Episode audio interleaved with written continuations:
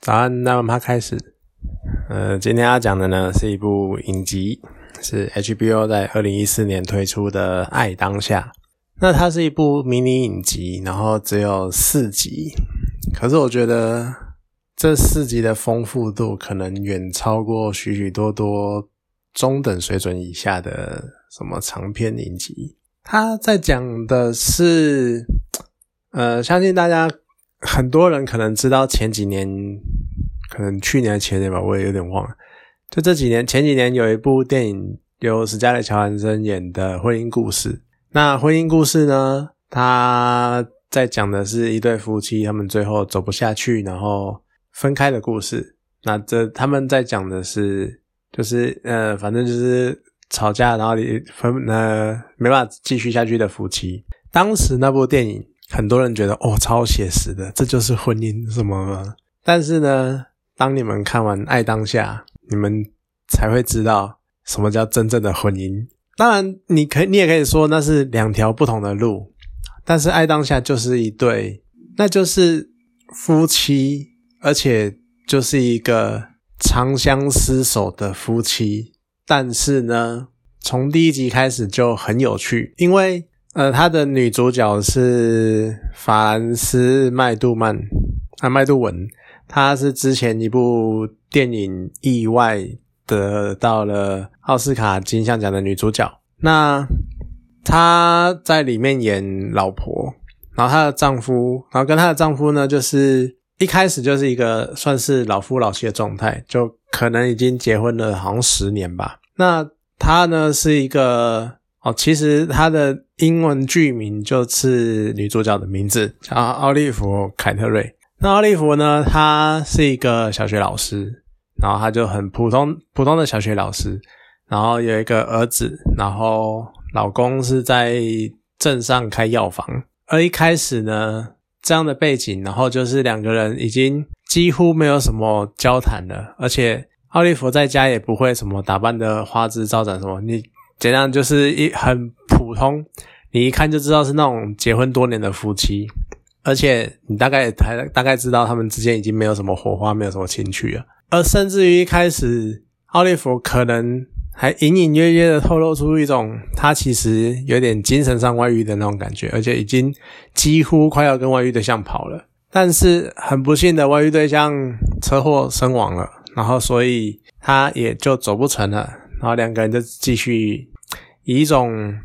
相敬如宾的状态继续活着，然后继续生活。而老公呢，也是那种要出轨不出轨，要外遇不外遇的那一种状态。就两个人，你会觉得好像已经快分开了，但是就还是一个不知道什么东西把他们维系住的那种感觉。然后慢慢的，随着儿子长大了，那可能两个人又有争吵或干嘛的，但是。还是一样，就是继续的维持那个状态，然后又维持了十几年，甚至于二十几年。然后等到儿子长大了，然后经历过了儿子的婚姻，然后儿子的失败，然后再来是奥利弗的老公中风，然后在疗养院躺了四年，然后奥利弗也是继续这个样子，很普通的，像个一般的伴侣一样的照顾她的老公。而到最后，老公过世了，奥利弗也就只是在家。而且儿子因为他个性比较古怪的关系，所以跟儿子也有很激烈的争吵，所以导致儿子也不太理他，然后儿子就已经自己搬去别的地方住了。那再来就是，所以儿子不理他，然后老公过世了，然后家里面的又一条狗，只剩一条狗老狗，然后结果有一天老狗也死了。但是奥利弗在老狗死之后，他就觉得那我就决定去自杀了，所以呢，他就到了。后，呃，某个小小的森林里面，然后准备举枪自尽的时候呢，被一群小朋友打断了。然后他觉得，天哪，这是一个小朋友会来的树林，我怎么可以在树林自杀呢？所以呢，他就放弃了这个念头，然后跑到了在最后一集的后半段才出现的一个，也是一个官夫的身边，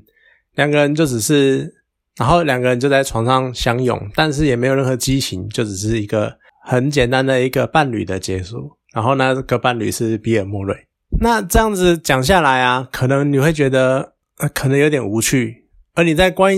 观赏这部影集的过程中，你也会觉得就很平淡，就很平淡，然后很普通，然后非常的，甚至于可以说是有点无聊。只是偶尔的一些笑点，也是因为奥利弗他的个性实在是太怪了，而且太，甚至于是已经到那种机车的程度了，或者是嘴贱。可是呢，当你看完了整部影集，你会去想这整段剧情，你就会觉得，其实这就是日常生活，这就是一般人、一般夫妻在他们十几、二十年、三十年后所会遭历、所会经历的一切，就是这么的无聊，因为那就是生活。那就是人生，那就是婚姻，那就是一个长久婚姻的样子。说实在的啦，你真的不用去太去幻想说什么你的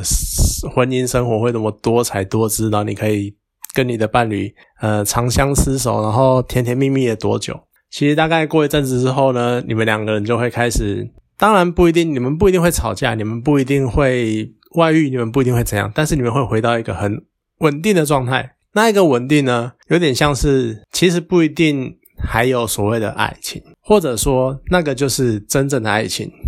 但是你们都知道彼此其实要的是一份稳定，而你们只是已经算是习惯对方了，已经可能不是喜欢，是习惯。然后就是要有一个伴侣，有一个人陪在你身边。我觉得这是一个很有趣的影集，然后非常的真的是写实。而且他在最后，甚至于他在最后，奥利弗虽然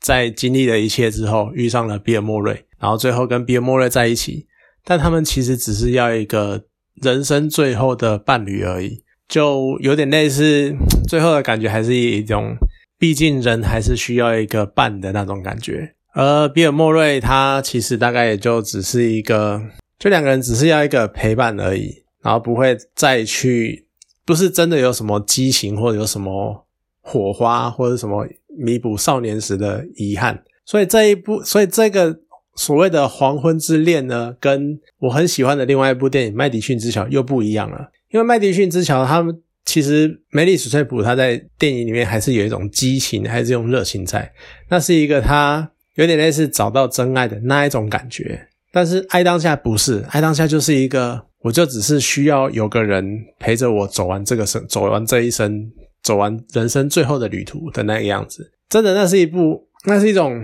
感觉。而你看了，你就会觉得，甚至于你看着他们，然后你可能，你听众们，你可能回去看看你的爸妈，或是你身边的一些老夫老妻，或你的可能，或者是你的外公外婆、阿公阿妈。甚至于你是一个已经结婚很久的人，你可能也可以在这部电影里面、这部影集里面找到一些共鸣。就是这就是你们婚姻的样子，婚姻它在一段时间长久之后的样子会是这个样子。那里面当然也有很多地方是蛮有趣的啦，就像是奥利弗真的是很机车的人，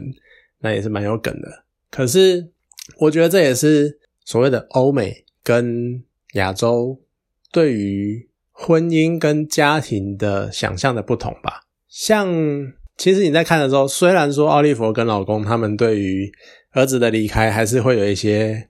呃怨怼或是不舍，可是呢，大概也就是没办法，孩子大了就走吧。但是亚洲就会强迫的想要把儿子再拉回来什么的，所以在对于夫妻跟婚姻还有家庭的观念。我们亚洲人跟欧美就会不一样，因为我们亚洲会把未来、会把下半辈子交托给子孙、交托给孩子，至少在目前大多数的传统环传统观念下还是这个样子。但是欧美呢，他们不会觉得，比较不太会觉得要靠儿子养，他们会追求的是就是另一半的陪伴，或者是因为儿子大了，就是会往外飞，就是走了，但自己要。追求的就是老伴，或者是甚至于他们不太比较不太会去抗拒去养老院这种机构，因为这只是一个一群老人、